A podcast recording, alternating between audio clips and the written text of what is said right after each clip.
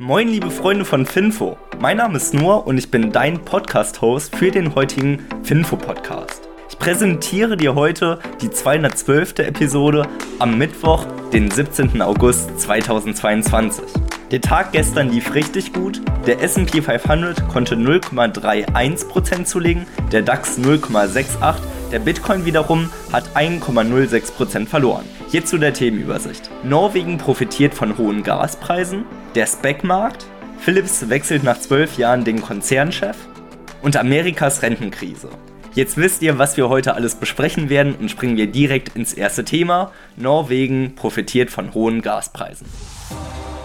Aktuell gilt ja das skandinavische Land als absolute Hoffnung für die westliche Energieversorgung. Und das weiß Norwegen auch und deswegen produzieren sie auch auf Hochtouren. Durch die deutlich erhöhte Energienachfrage verzeichnet auch Norwegen extreme Mehreinnahmen. Norwegen konnte im Juli erneut einen Rekordwert im Außenhandelsüberschuss erzielen, der die Importe um 153,2 Milliarden Kronen schlug. 153,2 Milliarden Kronen, das entspricht ca. 15,6 Millionen Euro. Nicht ganz unbeteiligt ist hier die vorübergehende Schließung der Nord Stream 1 Pipeline gewesen und auch die generell geringeren Gastransporte aus Russland. All das sorgte jetzt dafür, dass der Export von Gas im Jahresvergleich viermal so hoch war wie zuvor. Deutschland sieht jetzt hier eine Chance und einen strategischen Partner auf für die Zukunft und bemüht sich hier die Beziehung mit dem Gasgeschäft Norwegens etwas auszubauen. Ich persönlich denke, dass das auch eine sehr gute Entscheidung ist, da man so dann auch die Möglichkeiten diversifiziert, wie wir an Gas rankommen. Anhand Russland haben wir ja gesehen, dass es enorme Risiken birgt, wenn man nur auf einen Partner sich verlässt. Und wenn wir dann später in ein paar Jahren fünf, sechs Partner haben, sieht das Ganze schon ein bisschen besser aus, weil wenn dort dann einer ausfällt, ist es nicht ganz so tragisch, wie es jetzt gerade der Fall ist. Wo wir aber gerade schon beim Tragischen waren, dann kommen wir direkt zum nächsten tragischen Thema, und zwar dem Spec-Markt. Im letzten Jahr hatte dieser ja einen absoluten Hype und konnte da auch 613 IPOs verzeichnen. Und dieser Markt kühlt sich aktuell extrem ab. Wohingegen 2021 Specs noch als absolute Gelddruckmaschine galt. Ich erinnere da an IPOs wie zum Beispiel auch DraftKings, die seit Start über 50% verloren haben. Vergleicht man das jetzt mit 2022, da sieht man eine enorme Differenz zwischen den IPOs, weil 2022 wurde eigentlich nur ein einziger großer Spec an die Börse gebracht. Hier handelt es sich um Pershing Square Tonye Holdings und die sind für 4 Milliarden US-Dollar an die Börse gegangen. Wenn man das jetzt nochmal mit 2021 vergleicht, da waren es über 613 und das ist schon eine gewaltige Differenz. Besonders getroffen ist jetzt hier Palihapitia. Ich hoffe, ich habe es richtig ausgesprochen. Das ist ein Unternehmer und Milliardär aus den USA, der sehr viele Deals immer an die Börse gebracht hatte und an vielen Specs beteiligt war. Jetzt ist leider herausgekommen, dass einer der größten Deals von ihm, der um die 1,15 Milliarden US-Dollar eigentlich betragen sollte und im Oktober an die Börse kommen sollte, bis auf unbestimmte Zeit aufs nächste Jahr vorausgeschoben worden ist. Um welches Unternehmen es sich hier explizit handelt, ist nicht bekannt gegeben, aber trotzdem 1,15 Milliarden US-Dollar, darauf muss er jetzt verzichten, was ihm, denke ich mal, nicht so gut gefällt. Ganz interessant finde ich hier, dass auch er mal gesagt hatte, Specs, das ist das Erbe von Warren Buffett, wie er anlegt, das ist jetzt oldschool. Und der alte Knacker hat es mal wieder gezeigt. Die Strategie des Value Investings ist vielleicht nicht ganz so out. Schließen wir an dieses Thema direkt an und kommen zur Aktie des Tages, und zwar Thermo Fisher Scientific. Thermo Fisher Scientific ist ein US-amerikanisches Unternehmen im Bereich der Medizintechnologie. Dabei haben sie unterschiedliche Geschäftsbereiche und bieten eigentlich alles an, von Spezialmaschinen zur Entschlüsselung von Gensequenzen bis hin zu einfachen Laborgeräten für die Bereiche Pharma, Diagnostik, Wissenschaft, Industrie und so weiter und so fort. Was ich so gut bei Thermo Fisher finde, ist, dass es ein Laborausstatter ist. Also von den verschiedenen Trends in der Medizinbranche profitiert, weil sie eben nicht an den Medikamenten selbst vorderrangig irgendwie experimentieren und daran forschen, sondern die Geräte dafür bereitstellt, die man unbedingt fürs Forschen braucht. Insgesamt hat Thermo Fisher vier Segmente. Einmal Life Science Solutions, und hier entwickelt und verkauft Thermo Fisher die Geräte und Gerätschaften, die Biowissenschaftler zur Verwendung brauchen, um die ganzen Produkte und Medizinmedikamente auch wirklich herzustellen.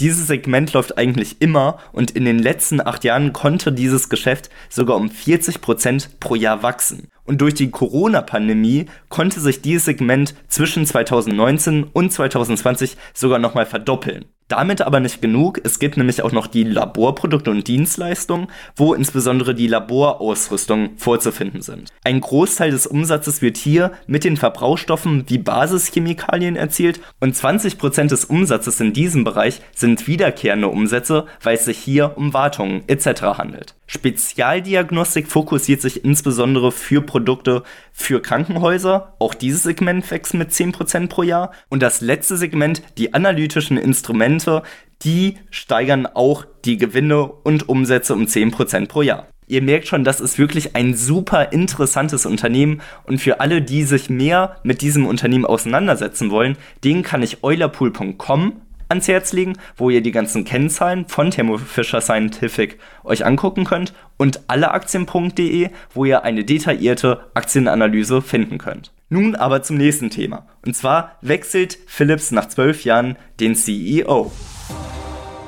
Der Philips-Aktie geht es ja aktuell nicht wirklich gut und letztes Jahr haben sie knapp 50% an Kursverlusten verzeichnen müssen. Damit möchte Philips jetzt einen Schlussstrich ziehen und hat den ehemaligen CEO Franz van Houten gefeuert. Die eigentliche Laufzeit seines Vertrages lief eigentlich zum April 2023. Jetzt wird er aber mit Roy Jacobs oder Jacobs ersetzt, der insbesondere die Connected Care Sparte davor bei Philips geleitet hat. Der hauptsächliche Grund für den Kursrückgang von Philips, das war der Rückruf von 5,5 Millionen Beatmungsgeräten, die Probleme hatten und bei Verwendung zu Gesundheitsgefahren führen konnte. Nun hoffen wir, dass Jacobs die Lage wieder ins Reine bringt und die Aktie von Philips sich jetzt bald wieder schnell erholen kann. Selbiges wünsche ich auch den Leuten in Amerika, weil die haben eine aktuelle Rentenkrise. Weil durch die aktuellen Probleme und Sparmaßnahmen ist es jetzt so, dass in den Rentenkassen mehrere Billionen Dollar fehlen.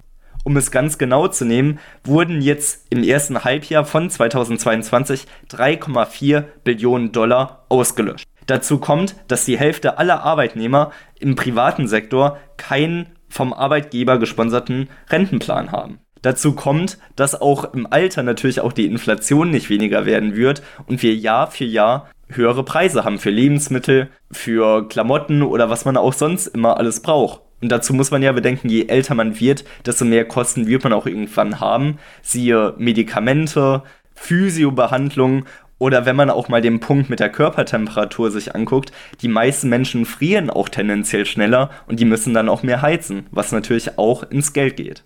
Experten rechnen jetzt damit, dass 80% der Leistungen, die eigentlich versprochen worden sind, bis 2035 nicht mehr eingehalten werden kann. Ich finde, dieses Beispiel zeigt nochmal, dass es super gefährlich ist, sich auf die Rentenkassen zu verlassen, sei es jetzt in Amerika oder auch in Deutschland. Hier ist wirklich einer der größten Fehler, blindlings auf die Rente zu vertrauen und sich nicht selbst damit zu beschäftigen, dass man irgendwie ein paar Rücklagen hat. Und genau deswegen ist es so wichtig, dass man sich darum kümmert. Legt wirklich einen Sparplan an, dass ihr ein, zwei Euro im Monat spart, weil genau dann könnt ihr im Rentenalter euch zurücklehnen und habt dann keine Sorgen, dass ihr irgendwie zu wenig Geld auf der Kante habt und ihr wollt ja auch nicht auf eure Kinder oder ähnliches dann angewiesen sein.